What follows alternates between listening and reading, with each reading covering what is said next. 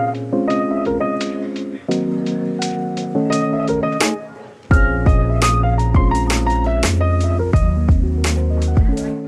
und herzlich willkommen zu einem neuen Podcast von Curvy Me oder auch anders Curvy Martina.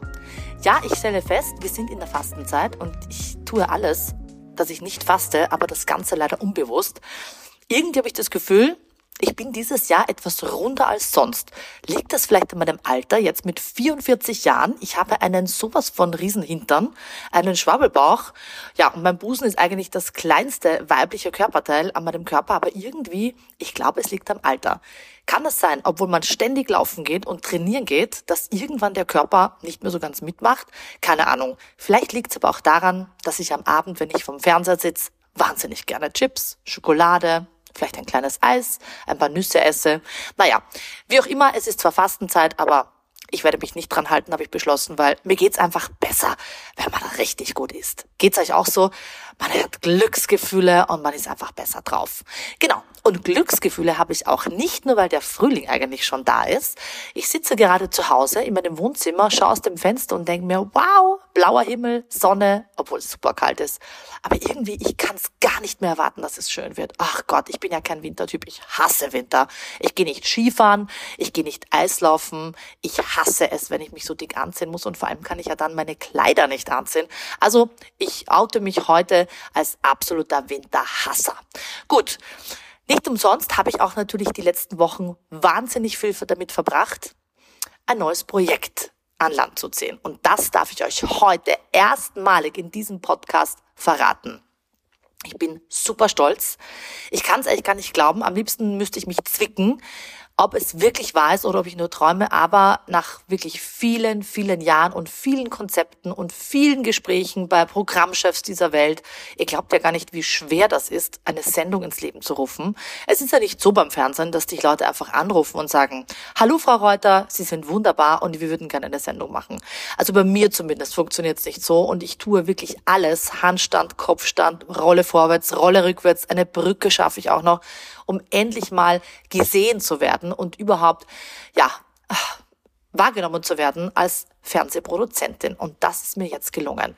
Ich habe meine erste große Primetime-Show, ja, ihr habt richtig gehört, Primetime, das heißt 20.15 Uhr, bei dem österreichischen Fernsehsender, den ich jetzt noch nicht nennen darf, aber ich flippe aus, weil ich kann es gar nicht glauben, dass ich es geschafft habe. Ich habe ein ganz, ganz tolles Team ich liebe mein Team, wenn ich das mal so sagen darf. Ich habe zwei ganz, ganz tolle Herren, die das mit mir ähm, ja ins Leben gerufen haben. Ich habe mittlerweile eine Redaktion. Wir sind alle total aufgeregt. Es ist der Wahnsinn. Ähm, es wird die erste große Umstyling-Show Österreichs für den Hauptabend. Und das nicht nur zehn Minuten, sondern eine ganze Stunde lang. Ich flippe aus. Es ist der Wahnsinn. Wir haben ein ganz neues Konzept gemacht und ihr werdet diese Sendung lieben, weil wir lieben alle Menschen vorher, nicht gestylt, nachher gestylt. Und ihr wisst, man kann aus jedem etwas rausholen. Das ist meine Passion, das mache ich seit Jahren. Ich habe ja damals, und das wissen ganz, ganz wenige, begonnen bei der Vorher-Nachher-Show bei TM3. Hat damals Moderatorin Gundis Zambo moderiert, war auf dem Sender TM3, das war der deutsche Frauensender. Und da war ich bei jeder Sendung, bei Vorher-Nachher, eine von den drei Experten, nämlich die Stylistin. Und da war ich damals noch unschuldige 19 Jahre alt und habe damals schon in München im Ari-Studio diese Sendung aufgezeichnet. Und irgendwann ist das Thema Umstyling leider weggekommen, aber Leute, es gibt so viele Sendungen, Serien, Krimis, Romanzen, Landarztgeschichten, was auch immer. Aber das Thema Umstyling, das, was wir jeden Tag machen, wenn wir aufstehen in der Früh, wir gehen ins Badezimmer, wir schminken uns, wir frisieren uns, wir überlegen uns, was wir anziehen, das mache ich als große Abendsendung und ich freue mich so unfassbar. Ich stecke mitten in den Vorbereitungen. Wir werden auch sehr, sehr bald zum Drehen beginnen und dann werdet ihr auch das noch baldiger, sagt man das so, im Fernsehen sehen. Ähm, und hiermit ein Aufruf. Alle, die den Podcast hören. Ähm, ich suche Kandidatinnen. Im ersten Schritt in der Staffel 1 werden wir nur mit Frauen arbeiten, das heißt nur Frauen werden umgestylt. Also wenn du eine Frau bist und Lust hast, in einer Abendshow die große Bühne mal zu erleben, dann bewirb dich, schreib mir auf Instagram, meine E-Mail-Adresse ist bekannt, info at martinareuter.com. Wir sind mitten im Casting. Wir haben schon ganz, ganz viele Kandidatinnen, aber wir freuen uns über noch mehr, die sich bewerben. Also das wird passieren. Die erste große österreichische Obstyling-Show bei Martina Reuter. Ich, ich flippe eigentlich aus. Also ich kann es euch gar nicht. Ich würde so gern noch mehr erzählen, aber ich darf noch nicht. Aber bald darf ich euch verraten. Aber das sind die News zu meiner Sendung, die jetzt startet. Ich freue mich einfach wahnsinnig. Naja, und natürlich ist eine Sendung zu vorbereiten wahnsinnig viel Stress. Aber ich bin ja auch noch Mama. Mama von zwei ganz, ganz tollen Kindern. Meine Kinder sind sowieso die besten Kinder auf der ganzen Welt. Ich habe Teenager zu Hause und das ist die lustigste Zeit, muss ich ganz ehrlich sagen, die ich überhaupt in meinem Leben hatte. Man kann alles mit den Kindern machen. Du gehst weg, du richtest dich her, du gehst essen. Es ist einfach total cool. Aber ich bin auch die Mama, wenn etwas in der Schule ist oder mit den Freunden oder wenn irgendwie Probleme entstehen, bin ich ja die Mama, die sofort eine E-Mail schreibt. Ich weiß jetzt nicht, ob das normal ist, aber ich hatte diese Woche so eine Situation, wo ich mich wahnsinnig geärgert habe über eine Situation mit meinem Sohn, der wirklich total fertig nach Hause gekommen ist und ich habe dann tatsächlich E-Mails rausgejagt Manchmal denkt man sich, ob man das überhaupt im ersten Schritt machen soll, aber ich bin natürlich ein Mensch für Offenheit, für Klarheit und ich spreche Probleme an. Und ähm, am Ende des Tages war ich froh drüber, weil sich alles gut geregelt hat, aber trotzdem sind solche Dinge die, die mich eigentlich am meisten belasten. Also ich sage immer, mein Hauptjob ist eigentlich Mama zu sein und meine Kinder zu wunderbaren Menschen zu erziehen, äh, ist natürlich oft schwierig. Und wenn ihr als Mama auch diesen Podcast hörst, dann wisst ihr, wenn ich sage, dieses doofe, schlechte Gewissen, was man leider immer als Mutter hat, bin ich zu viel am Arbeiten, bin ich zu viel zu Hause. Man nervt ja auch als Mutter, wenn man Teenager hat. Also es ist echt für mich eine wahnsinnig tolle Lebenserfahrung, das kennenzulernen und ich bin so dankbar. Aber manchmal liege ich dann am Abend wirklich auf der Couch, hab meine schwarze Gesichtsmaske drauf, schau mir den Bachelor an, sehe diese jungen, knackigen, wunderschönen Menschen und denk mir nur, puh, morgen ist ein neuer Tag. Aber das gibt's auch bei mir und das würde ich euch gerne immer wieder auch auf Instagram zeigen, dass das Leben natürlich nicht nur aus Haarspray, Haarteilen und schöner Mode besteht. Apropos schöne Mode. Viele, die mich ja noch nicht so wirklich kennen, wissen ja gar nicht, wie ich überhaupt zur Mode gekommen bin. Und ich werde euch da im Laufe meiner Podcast-Folgen immer wieder mehr Details erzählen. Aber eine lustige Geschichte, die mir immer wieder einfällt, ist, ich habe ähm, während meiner Modeschule, ich war ja fünf Jahre auf der Modeschule, Modeschule Michel-Beuern in Wien, ich habe diese Schule geliebt. Das war die beste Schule meines Lebens immer am Samstag schon gearbeitet. Das heißt, ich habe mit 15 angefangen zu arbeiten. Bin jeden Samstag auf die Maria-Hilfer-Straße, eine riesen Einkaufsstraße in Wien gegangen und habe beim Peck und Kloppenburg gearbeitet. Und zwar in der Änderungsschneiderei. Weil ich war ja Modeschülerin und ich musste ein Praktikum machen und aus diesem Praktikum gingen aber fünf Jahre voraus. Also ich war fünf Jahre jeden Samstag arbeiten. Andere Schüler waren aus, haben Party gemacht. Und was hat die Frau Reuter gemacht? Die hat einfach schon gearbeitet. Ja, und ich habe mir diesen Job wirklich zu einem Spaß gemacht, weil ich wurde ja in der Änderungsschneiderei angestellt.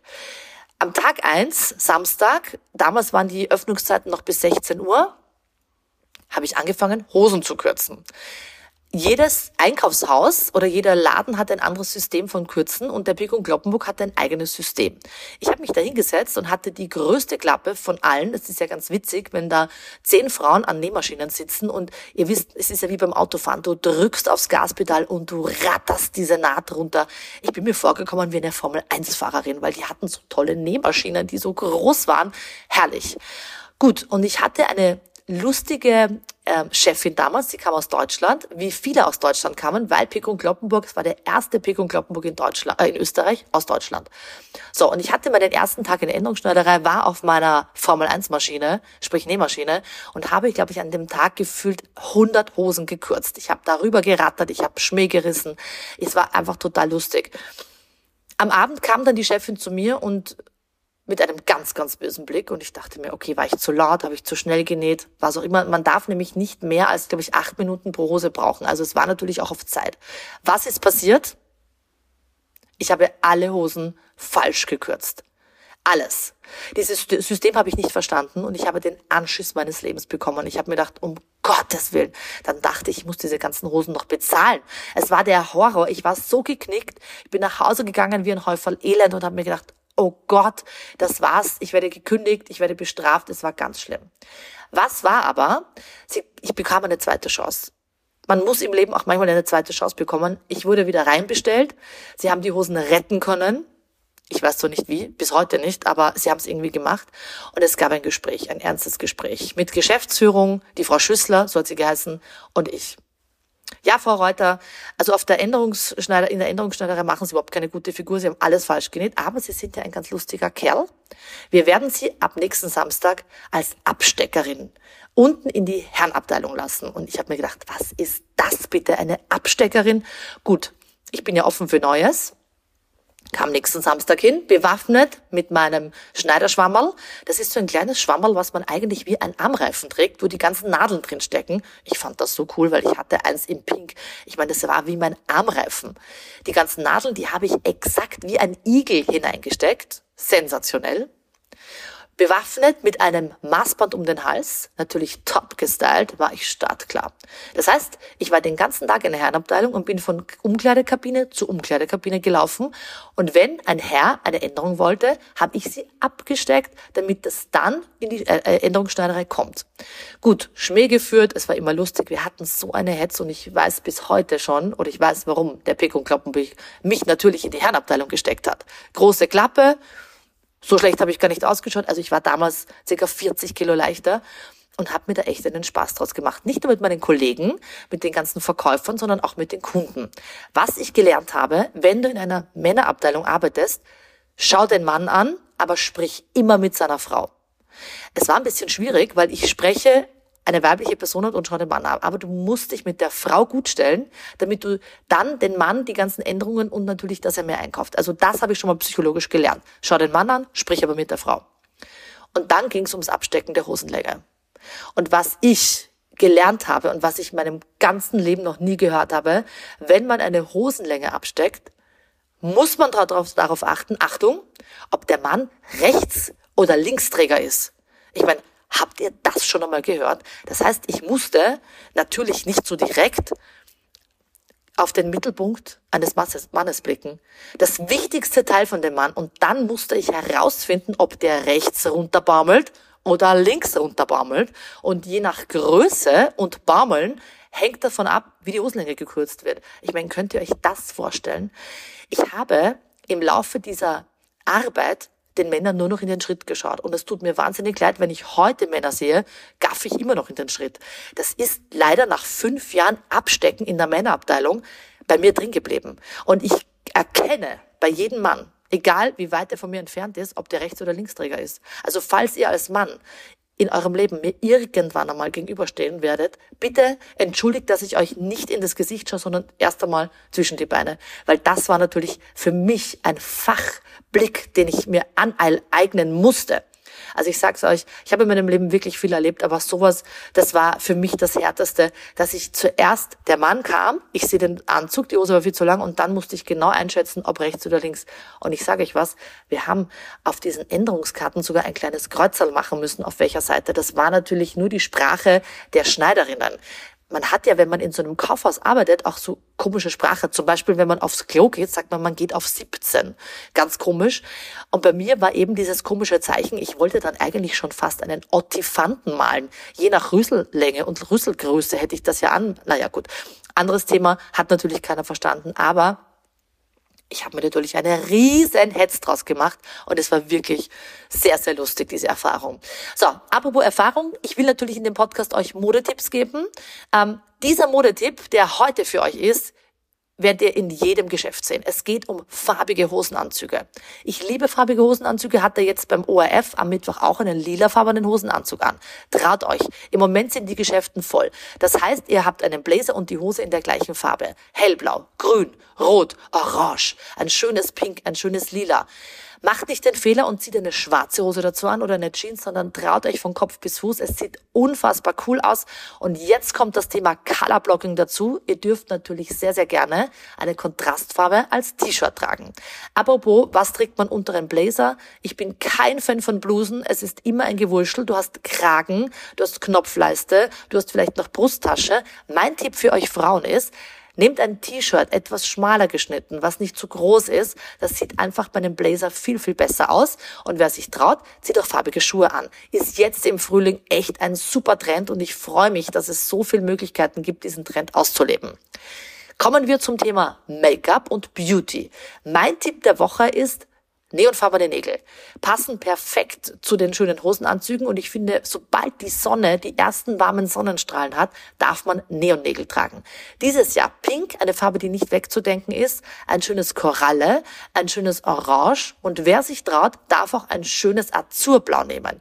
Sieht unheimlich gut aus, egal ob lang oder kurze Nägel, aber die Zeiten von Nude, Weinrot, Schwarz sind eigentlich vorbei. Das sind die Farben, die man im Winter trägt. Also wer jetzt ins Nagelstudio geht oder sich einen Nagellack besorgt, nehmt's Knallfarben, nehmt's Neonfarben, die schon einfach unfassbar gut und viel, viel besser aus. Genau. Ähm, und ich will euch natürlich nicht den Gaumenschmaus der Woche vorenthalten, weil der kommt jetzt. Wie ihr vielleicht wisst, war ich letzte Woche auf Mallorca, zwei Tage. Muss ich ehrlich sagen, ist nicht so ganz meine Insel. Ich bin einfach Ibiza-Girl. Finde ich cooler, hipper, jüngere Leute, viel extravaganter. Wie auch immer. Ich liebe ja Fastfood. Und was ich sehr gerne mache, ist, wenn ich im Ausland bin, zum McDonald's zu gehen. Habe ich auch gemacht. Flughafen Mallorca. Auf der Rückreise nach Wien war ich bei McDonald's. Und man sieht ja die normalen Speisen bei McDonald's und ich probiere ja dann doch immer noch was anderes aus und habe einen Burger genommen. Da war Ei, Speck, Käse, eine andere Soße drinnen. Hat auf dem Foto super gut ausgeschaut. Ich habe mich drauf gefreut. Als ich reingebissen habe, habe ich mir gedacht, warum hast du eigentlich nicht den Big Mac bestellt? Ich sag's euch, man sollte bei McDonald's, finde ich, auf die Klassiker setzen. Man weiß, was man bekommt, die sind gut. Also mir hat das ehrlich gesagt nicht geschmeckt. Es war irgendwie komisch. Ich weiß nicht, ob das in Spanien anders ist, aber mein Tipp ist, wenn man tatsächlich zu so einer Fastfood-Kette geht, würde ich immer auf die Klassiker setzen. Weil man wird ja dann doch ein bisschen enttäuscht. Ich weiß nicht, wie es bei euch so ist, aber mir war es so, also mein Learning, ich werde bei McDonalds immer noch meinen Big Mac essen. Und wenn ich ihn esse, dann esse ich ihn so, dass ich ihn in zwei Teilen esse. Das heißt, ich nehme zuerst ähm, Semmel, Fleisch, Semmel, dann esse ich die auf und dann habe ich noch das äh, Oberteil von der Semmel und den Fleisch. Das Fleisch esse das auch so. Ich glaube, ja, man isst auch so einen Big Mac, weil ich kriege das ja nicht alles in meinen Mund hinein. Das ist nämlich sonst viel zu groß los. So, ihr Lieben, das war's für mich von heute. Ähm, es bleibt spannend. Ich werde euch im nächsten Podcast wahrscheinlich schon mehr erzählen dürfen. Und wenn ihr bei meiner ersten großen Umstyling-Show dabei sein wollt, dann bewerbt euch. Ich freue mich drauf. Ja, und ich wünsche euch einen wunderschönen Tag, eine wunderschöne Woche. Vielen Dank, dass ihr mit dabei wart. Und wir hören uns nächste Woche wieder, genau hier am Montag bei Curvy Me, Curvy Martina bei meinem neuen Podcast.